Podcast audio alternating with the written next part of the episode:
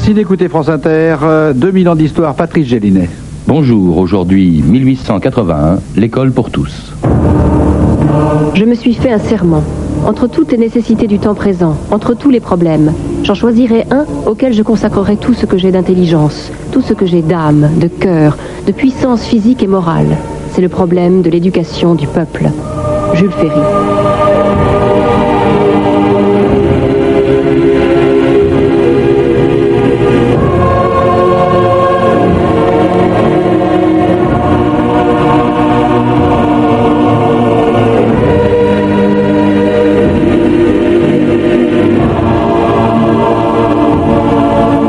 2000 ans d'histoire.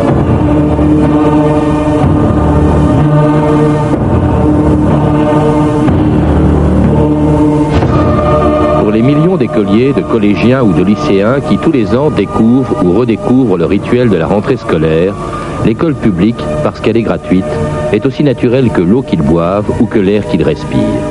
Combien d'entre eux savent pourtant que l'école gratuite, laïque et obligatoire a provoqué il y a à peine plus d'un siècle un affrontement violent entre les partisans et les adversaires d'une œuvre qui est aujourd'hui la moins contestable et sans doute la plus grande de la Troisième République.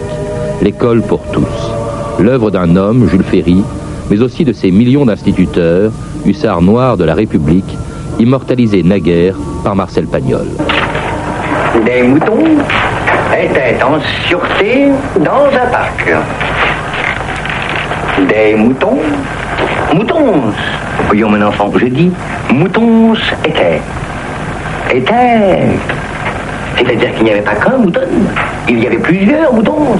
Jean-Michel Gaillard, bonjour. On va sourire évidemment en écoutant Louis Jouvet dans le Topaz de Pagnol, un, un film de 1932, mais dont l'humour fait un peu oublier qu'il y a un peu plus d'un siècle, il y a presque 120 ans même, eh bien l'école gratuite, laïque et obligatoire euh, a fait l'objet d'une véritable bataille rangée, hein, et même on pourrait, on pourrait dire d'une guerre de religion, parce que c'est vrai que jusqu'à cette date-là, bah, l'école c'était surtout le domaine de la religion, de l'Église, en grande Ouais, partie en tout cas. C'était l'avant-dernier acte d'une bagarre qui a duré plus d'un siècle, qui s'est ouverte avec la Révolution française, qui s'est cristallisée autour de la constitution civile du clergé, ce qu'il ne faut pas oublier non plus, et qui dont l'enjeu était en effet qu'est-ce que l'on doit enseigner à l'école et notamment doit-on ou faut-il enseigner la religion et quand on dit religion en France dans la fille aînée de l'Église c'est la religion catholique et qui doit enseigner à l'école? Des laïcs ou des religieux. Et donc cette bataille elle a duré un siècle et elle n'a connu d'issue que postérieurement même aux lois Ferry avec l'autre bataille du début du XXe siècle qui fut celle de la séparation de l'Église et de l'État. On, on y reviendra, euh, bien entendu, mais il faut, faut rappeler quand même que la France était très en retard dans ce domaine. Euh, dans un article publié il y a quelque temps dans l'Histoire, vous rappeliez que la Prusse, la Suisse, les Pays-Bas avaient fait de très nets progrès au XVIIIe siècle, alors que la France euh, n'a d'école laïque, euh, et en tout cas d'État, qu'à partir de 1881. Mais la France a, si l'on peut dire, perdu du temps et ensuite, curieusement, on a rattrapé. Elle a perdu du temps au XVIIe et vous le disiez très justement au XVIIIe siècle sur la question précise de la laïcité et même au-delà de ça sur la question de la scolarisation des enfants et de l'évolution des contenus. Par contre, paradoxalement, elle en a gagné au XIXe. Et pourquoi en a-t-elle gagné? Eh bien parce que cette guerre scolaire entre deux projets d'école, l'école tenue par l'Église et l'école tenue par l'État laïque, a été en permanence une compétition entre les deux écoles. Et que donc ça a accéléré la création des écoles et le processus d'alphabétisation des Français. Ce qui veut dire que là aussi, autre paradoxe, quand Jules Ferry fait les lois laïques, on peut considérer que la France est globalement alphabétisée grâce à cette compétition du 19e. Vous rappelez aussi, Jean-Michel Gaillard, une chose, euh, c'est pas seulement un problème social qui consiste à faire accéder euh, à tous les Français, enfin à permettre à tous les Français d'accéder à l'école. C'est aussi un problème politique, car il y a eu toujours et encore aujourd'hui deux écoles, si je puis dire, celle qui parle d'instruction publique et qui dit l'école doit se limiter, doit se borner à instruire, hein, euh, lire, écrire, compter, et puis ceux de l'éducation nationale, les tenants de l'éducation nationale, auquel d'ailleurs appartient euh, sûrement euh, Jules Ferry, et qui dit bah non, l'école doit également former des citoyens et les former dans la religion, en tout cas dans les idées du régime en place. Mais évidemment qu'il y a ce, ce débat. Lorsqu'il n'y avait pour l'essentiel que l'école euh, religieuse, celui qui enseigne, par définition, est une référence pour les enfants. Si cette référence est religieuse, et si cette référence religieuse enseigne, car il y avait du catéchisme à l'école, des principes inspirés de la religion, forcément que cela crée un message auquel l'enfant adhère et qui le marque pour sa vie mmh. entière. De notre côté, si c'est l'école laïque, c'est un laïque qui enseigne, un instituteur, et s'il donne des principes moraux qu'il présente comme à religieux, non pas anti-religieux, mais à religieux, républicain, une morale laïcisée, évidemment que ça marque les enfants. Et à partir de là, évidemment, la question qui se pose, c'est jusqu'où peut-on aller dans ce magistère d'influence que l'on exerce sur les enfants? Il peut y en avoir un bon usage, il peut aussi y en avoir un mauvais, par exemple au moment de Napoléon, et naturellement, Napoléon... Ah Moi je cite Napoléon, quand on est partisan de l'éducation nationale qui va dans le sens du régime en place, et eh ben c'était le cas aussi de Napoléon qui disait l'université, c'était ce qui regroupait à l'époque l'ensemble des établissements et des professeurs. L'université n'a pas seulement pour objet de former des orateurs et des savants, avant tout, elle doit à l'empereur des sujets fidèles et dévoués. Voilà. Hein euh, donc euh, c'est assez dangereux ce en principe. Effet, hein. Il vaut peut-être mieux la neutralité qui était chère à Condorcet. Alors revenons-en maintenant à notre actualité, euh, qui est enfin notre actualité du jour, c'est-à-dire Jules Ferry. quand Jules Ferry, donc partisan de cette éducation nationale devient en 1879 euh, ministre de l'instruction publique. Euh, lorsqu'en 1880, un an plus tard, il cumule ce poste avec celui de président du Conseil, c'est-à-dire chef de gouvernement, alors là, il va effectivement euh, passer à l'action et faire voter ces deux lois. 1881, la loi établissant la gratuité de l'enseignement, 1882, la laïcité et également le caractère obligatoire. Alors la gratuité, ça n'a pas posé tellement de problèmes, Jean-Michel Gaillard. Non, la gratuité, ça n'a pas posé de problème parce que peu à peu, elle était pour une large part inscrite dans les faits à, partir du moment où les communes avaient pris pour habitude d'aider euh, les familles en difficulté à payer la contribution euh, scolaire. Et donc euh, la gratuité, disons que le débat n'a pas été très violent. Évidemment, le débat a été violent sur l'éducation, sur l'obligation. Pourquoi l'obligation? Parce que nous sommes dans un pays qui est d'inspiration libérale et tout ce qui est obligatoire, c'est-à-dire tout ce qui fait que l'on va dire à une famille vous avez l'obligation, c'est faire entrer l'État dans la vie quotidienne de la famille, dans sa liberté dans ses choix. Et donc à ce moment-là, la droite libérale et cléricale se bat contre l'obligation au nom de la liberté. il faut peut-être rappeler qu'elle était nécessaire, l'obligation. Pourquoi? Parce qu'il y avait des parents sûrement qui ne souhaitaient pas envoyer leurs enfants à l'école, ne serait-ce que pour les faire travailler dans les champs. Ben, en effet, l'obligation était nécessaire parce que dans les villes, on sait très bien que l'une des parties importantes de la main-d'œuvre de la révolution industrielle, c'était des enfants qui travaillaient très jeunes dans les mines ou dans les entreprises, et puis évidemment à l'école, au moment de presse à la campagne, les travaux des champs fait qu'on a besoin de cette main-d'œuvre docile et gratuite. Et d'ailleurs, c'est la raison pour laquelle aussi, dans les classes populaires, l'obligation n'a pas toujours été reçue comme étant une bénédiction, si je peux employer ce terme. D'où aussi les vacances à l'époque des moissons. Hein, Absolument. C'est l'origine. Euh, bon, j'ai dit, il n'y a pas tellement d'opposition à la gratuité. Il y en a quand même eu une, Monseigneur Frépel, qui était très l'évêque d'Angers, mm. je crois, et qui disait, c'était un argument très spécieux, qu'en supprimant la contribution scolaire, on fait payer l'instruction des riches par les pauvres. Eh oui. Euh, non, plutôt, oui, c'est ça, des riches par les pauvres. Donc c'était effectivement immoral présenté comme ça. Voilà, lui disait au fond que c'était une mesure antisociale. Mais Monseigneur Frépel a été le grand porte-parole de l'opposition cléricale à toutes les lois à Jules Ferry. Et vous avez des débats absolument extraordinaires où Monseigneur Frépel, avec une éloquence inouïe, euh, défend évidemment euh, le point de vue de, de l'Église. Mais c'était des, des débats dont il faut mesurer aujourd'hui avec le recul la hauteur, car c'était des débats politiques, mais c'était aussi des débats philosophiques. Vous aviez à un moment des débats où, on disait mais de quel Dieu parlez-vous? Et vous aviez des députés, des ministres qui commençaient à l'Assemblée à dire de quel Dieu ils parlaient. Le Dieu de Spinoza, le Dieu de Kant, tel autre. Bon, c'était quand même pas non plus une bataille de chiffonniers, c'était un véritable enjeu politique et idéologique et culturel. Eh cette bataille, euh, Stéphanie Duncan euh, a, trouvé a trouvé quelques extraits pour nous. On retrouvera d'ailleurs Monseigneur Frépel, la revue de texte de Stéphanie Duncan. Oui, les réactions catholiques notamment sont parfois violentes, comme celle-ci. On se figure que le silence de l'instituteur sur la religion équivaut de sa part à un acte de neutralité. C'est là une pure chimère, lance justement Monseigneur Frépel à l'Assemblée. Ne pas parler de Dieu à un enfant de 7 ans, c'est lui faire croire positivement que Dieu n'existe pas. À la rentrée scolaire de 1882, le journal L'Univers s'affole. Dans l'école laïque, le crucifix et l'image de la Sainte Vierge ont été enlevés. Les pieuses sentences, les préceptes de la morale chrétienne inscrits sur les murs ont été enlevés. Le maître a commencé sa classe sans invoquer le nom de Dieu. Et si quelque écolier a fait par habitude le signe de croix, il a été repris aussitôt et peut-être même puni. Et puis une perle trouvée dans le journal Le Gaulois qui s'inquiète de la création de lycées de jeunes filles.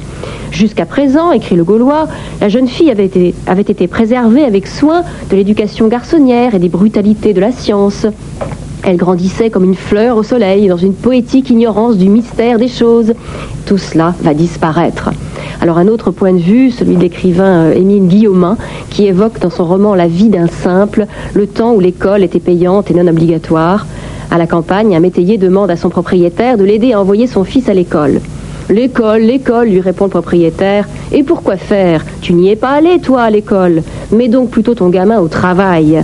Il s'en portera mieux, et toi aussi. D'ailleurs, tu dois savoir qu'une année de classe coûte au moins 25 francs. Et enfin, l'écrivain Charles Péguy, dans son pamphlet L'argent, il rend hommage aux premiers instituteurs de la Troisième République.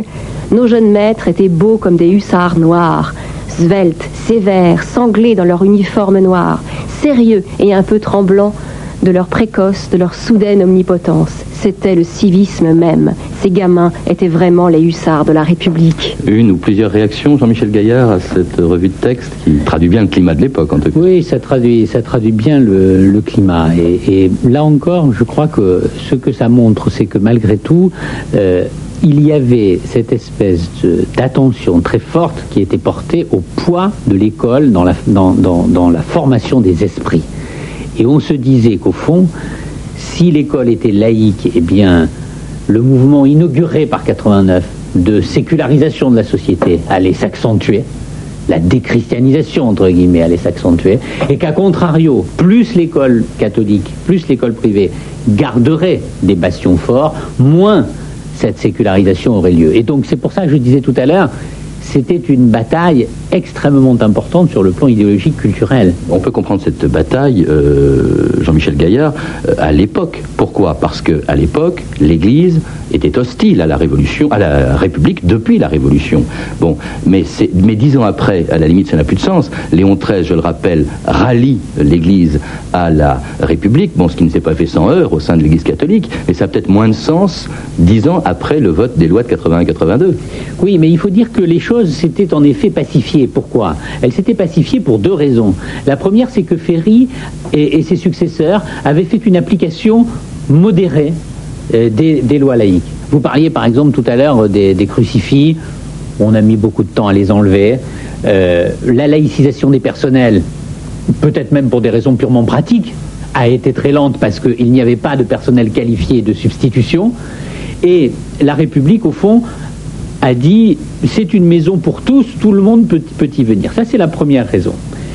Et la morale à l'école, les catholiques ont vu que cette morale, au fond, c'était une morale kantienne qui s'inspirait de principes qui n'auraient guère été désavoués par les dix commandements. Donc, il y a eu cet élément-là. Le deuxième élément, c'est que on n'est pas allé jusqu'à la séparation de l'Église et de l'État. C'était ce que craignait notamment euh, la papauté. On y viendra plus tard. On y viendra plus tard, pour une raison simple. C'est la prise de position de l'Église dans l'affaire Dreyfus.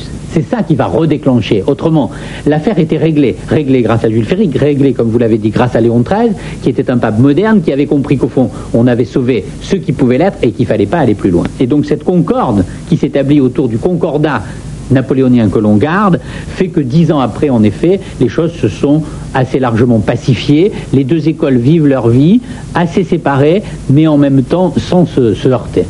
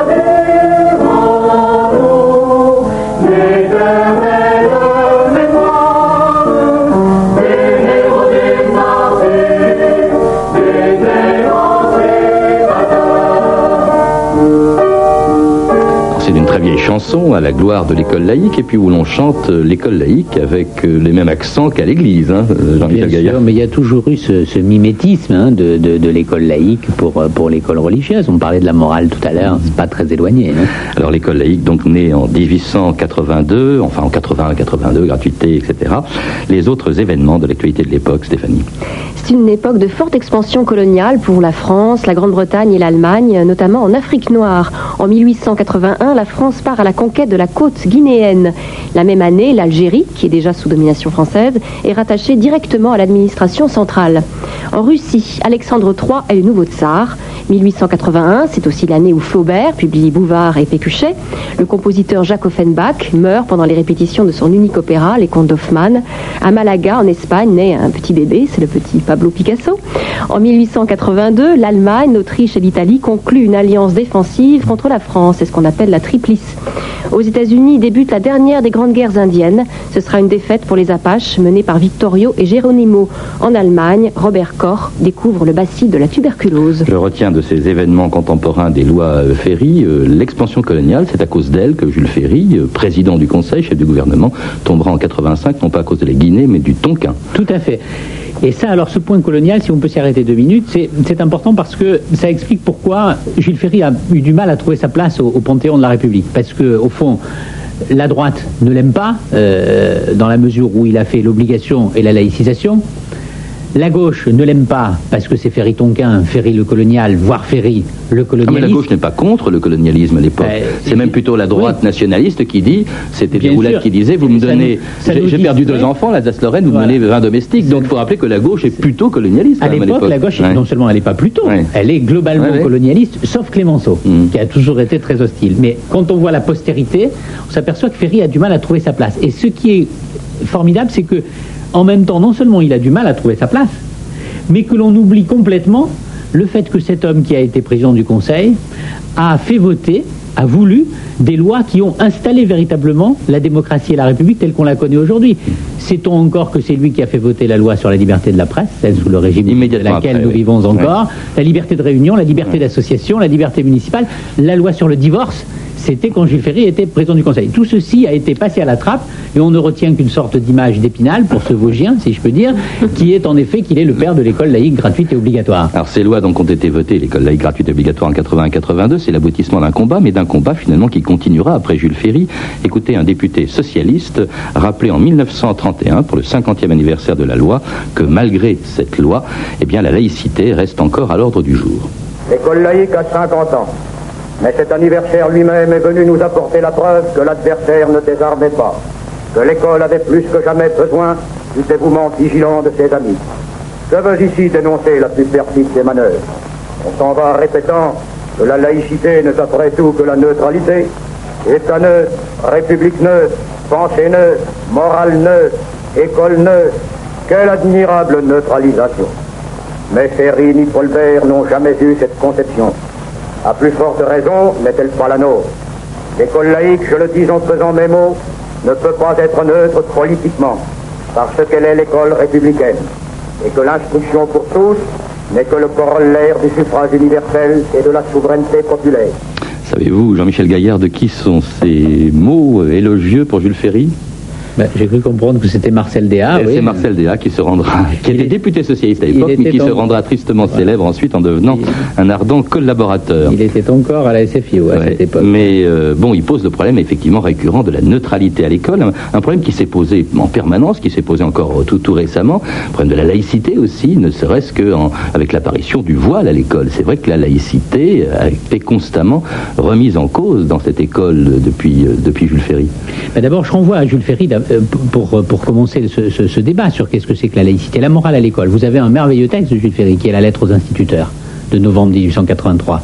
Cette lettre aux instituteurs, il dit quoi? Il dit comment enseigner la morale? Et il édicte un principe, rien qui ne puisse choquer l'esprit, les convictions de l'un quelconque de vos enfants. Donc ça, c'est vraiment, c'est ça à mon avis, la, lettre de la, laïcité. C'est-à-dire qu'on peut être engagé dans une morale républicaine, mais en ayant toujours à l'esprit qu'on a affaire à la pluralité des enfants de France qu'il y a là-dedans des protestants, des catholiques, des juifs, aujourd'hui des musulmans, des athées, des ceci, des cela, et que aucun d'entre eux ne doit être atteint dans ses convictions, dans ce qu'il est, par ce qu'on lui oui, mais est-ce qu'il peut pour autant exposer ses convictions? On a suffisamment brocardé la présence des crucifix dans les écoles euh, autrefois euh, euh, pour qu'aujourd'hui on puisse se poser des questions sur la présence du voile islamique, par exemple. Alors, justement, ça c'est autre chose, c'est-à-dire que la laïcité, c'est en effet tous les enfants de France, quelqu'un qui leur enseigne des choses, qui est là pour les unir au lieu de les diviser, tout en respectant leurs convictions. Mais la laïcité, à l'inverse, c'est, si je peux employer cette expression, laisser ces signes d'appartenance au vestiaire. C'est-à-dire que lorsque l'on rentre dans l'école, on ne doit pas avoir ces fameux signes distinctifs qui soulignent trop fortement votre différence. Votre différence, elle est privée, nous sommes en République et en démocratie, mais vous êtes dans un lieu collectif où vous devez abandonner une partie de vos différences au profit de la collectivité. Les deux choses s'emboîtent l'une dans l'autre. C'est pour ça qu'il y a eu cette polémique sur le voile. Alors, autre chose qui peut également poser problème depuis Jules Ferry, c'est que avec Jules Ferry, l'école est gratuite et devient l'école pour tous, en même temps, euh, donc égalitaire, et en même temps, il y en a qui sont, si je puis dire, plus égaux que d'autres. Il y a le problème de la sélection, il y a le problème des, filières, euh, euh, qui font que, en définitive, elle n'est pas aussi égalitaire que ça, l'école aujourd'hui. Mais elle, ne l'est pas est, on est loin du rêve de Jules Ferry, là. Mais le, le rêve de Jules Ferry, là aussi, il faisons, de l'histoire et pas de la mythologie. L'école de Jules Ferry est une école inégalitaire. Il y a deux filières clairement édictées, la filière du peuple, école primaire, école primaire supérieure, pour ceux qui vont au-delà du certificat et qui débouchent sur les petits concours de la fonction publique, les petits emplois du commerce, les petits emplois du privé. Et puis il y a la petite école des lycées, milieu urbain, milieu bourgeois, qui débouche sur le secondaire et le baccalauréat. L'école de Jules Ferry, elle a elle, est perçue par Jules Ferry comme un outil d'égalité à terme, c'est-à-dire qu'en élevant progressivement le niveau de la masse des gens, ceux-ci vont s'emparer de la citoyenneté et se battre pour l'égalité. C'est pour ça que je disais tout à l'heure, il a fait la loi sur la réunion, la presse. C'est une idée à terme.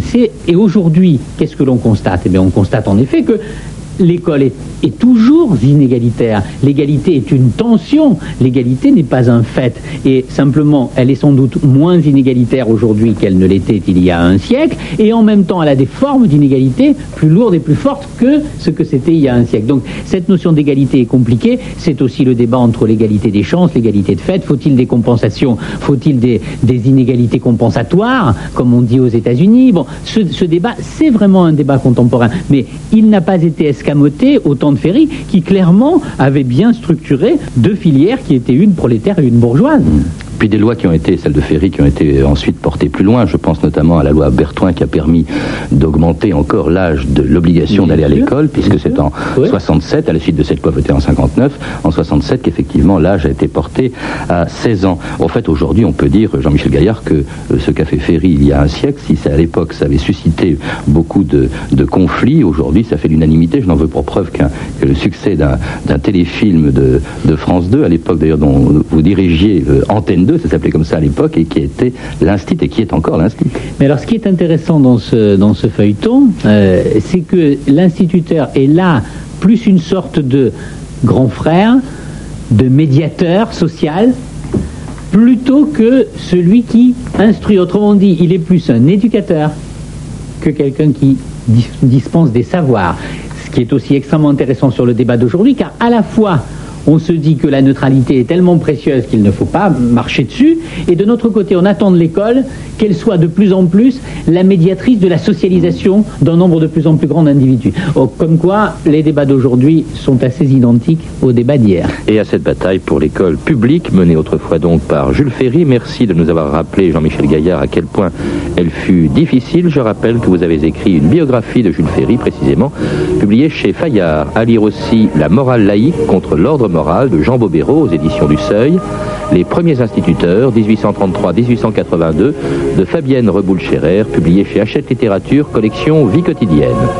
Vous avez pu entendre l'extrait d'un discours de Marcel Déat, tiré de l'anthologie sonore du socialisme, un coffret de disques CD édité chez Frémaux Associés, et puis un extrait du film Topaz de Louis Gasnier, d'après la pièce de Marcel Pagnol avec Louis Jouvet. Vous pouvez retrouver, vous le savez, la bibliographie ou la filmographie de l'émission en contactant le service des relations avec les auditeurs 08 36 68 10 33 2 francs 21 la minute. C'était 2000 ans d'histoire. À la technique Michel Béziquian et Olivier Riotor. Documentation Rebecca de Nantes et Christina Villarcan. Revue de texte Stéphanie Duncan. Une réalisation de Anne Kobilac. Une émission de Patrice Gélinet.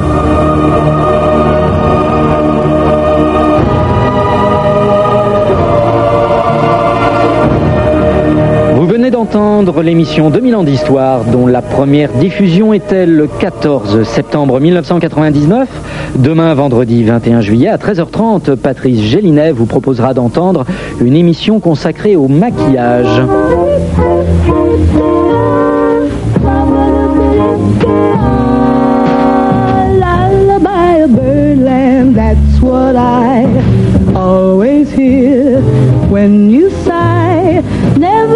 In my could there be ways to reveal in a phrase how I feel. Have you ever heard two turtle doves, bill and coo, when they love? That's the kind of magic music we make with our lips when we kiss.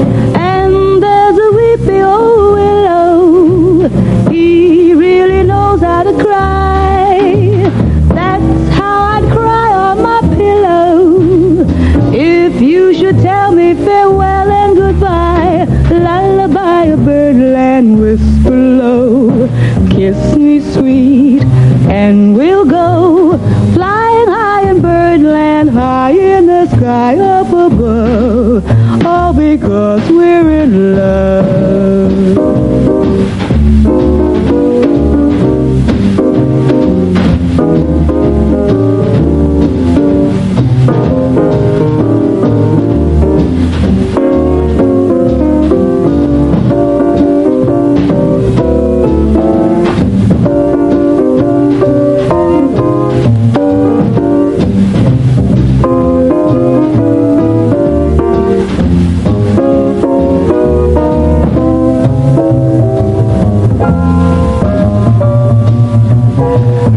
Of Birdland, berceuse d'un pays d'oiseaux sur France Inter, une chanson de Sarah Vaughan. Dans quelques instants après le flash de 14h, vous retrouverez l'émission C'est comme à la radio, animée par Noël Bréam et accompagnée de ses chroniqueuses et chroniqueurs. Les passionnés de cyclisme pourront suivre sur les grandes ondes de France Inter à partir de 15h30 la 18e étape du Tour de France 2000, une étape euh, commentée par Jean-François Rhin et Patrick Valk. Il est 14h et vous écoutez France Inter, le flash d'information Jean-François Aquili. Thank you. Le cristal océan est réparé. Le navire de pompage de l'Erika qui avait subi une avarie peut désormais reprendre la mer, mais il reste à quai pour l'instant à Brest. Des tests doivent être effectués sur le site des épaves du pétrolier au large avant la reprise des opérations de pompage. Ce ne sera pas avant la fin de la semaine. Par ailleurs, la marée noire a tué 300 000 oiseaux, a révélé Alain Bougrain-Dubourg. Le président de la Ligue pour la protection des oiseaux a parlé de la plus grande catastrophe ornithologique au monde. C'est à 16h cet après-midi que les représentants de l'Assemblée de Corse seront reçus à Matignon. Les élus vont prendre connaissance des propositions que Lionel Jospin a exposées pendant trois heures hier soir avec les ministres concernés. Le gouvernement a d'ailleurs peaufiné son projet ce matin. C'est ce qu'explique l'entourage du Premier ministre qui a procédé à quelques ajustements. Selon notre confrère Le Monde, Lionel Jospin prévoit une délégation de pouvoirs législatifs limités et encadrée par le Parlement, ainsi qu'un calendrier sur quatre ans comprenant une phase constitutionnelle. Les enquêteurs penchent pour un accident. L'adjoint de sécurité touché à la tête mardi soir par un coup de feu tiré par un gardien de la paix dans un commissariat de Lille. Cet adjoint a succombé hier à ses blessures. Il était âgé de 27 ans. Les 153 salariés licenciés de la filature Celatex à Givet dans les Ardennes vont se prononcer dans les prochaines heures sur le protocole d'accord qui prévoit une prime de licenciement de 80 000 francs ainsi que le maintien de leur salaire pendant deux ans. La secrétaire d'État américaine Madeleine Albright a pris le relais à Camp David. Ehud Barak et Yasser Arafat ont préféré poursuivre les négociations de paix, alors que le président Clinton est parti rejoindre le sommet du G8 à Okinawa, au Japon. Le Tour de France, à présent, nous rejoignons la 18e étape.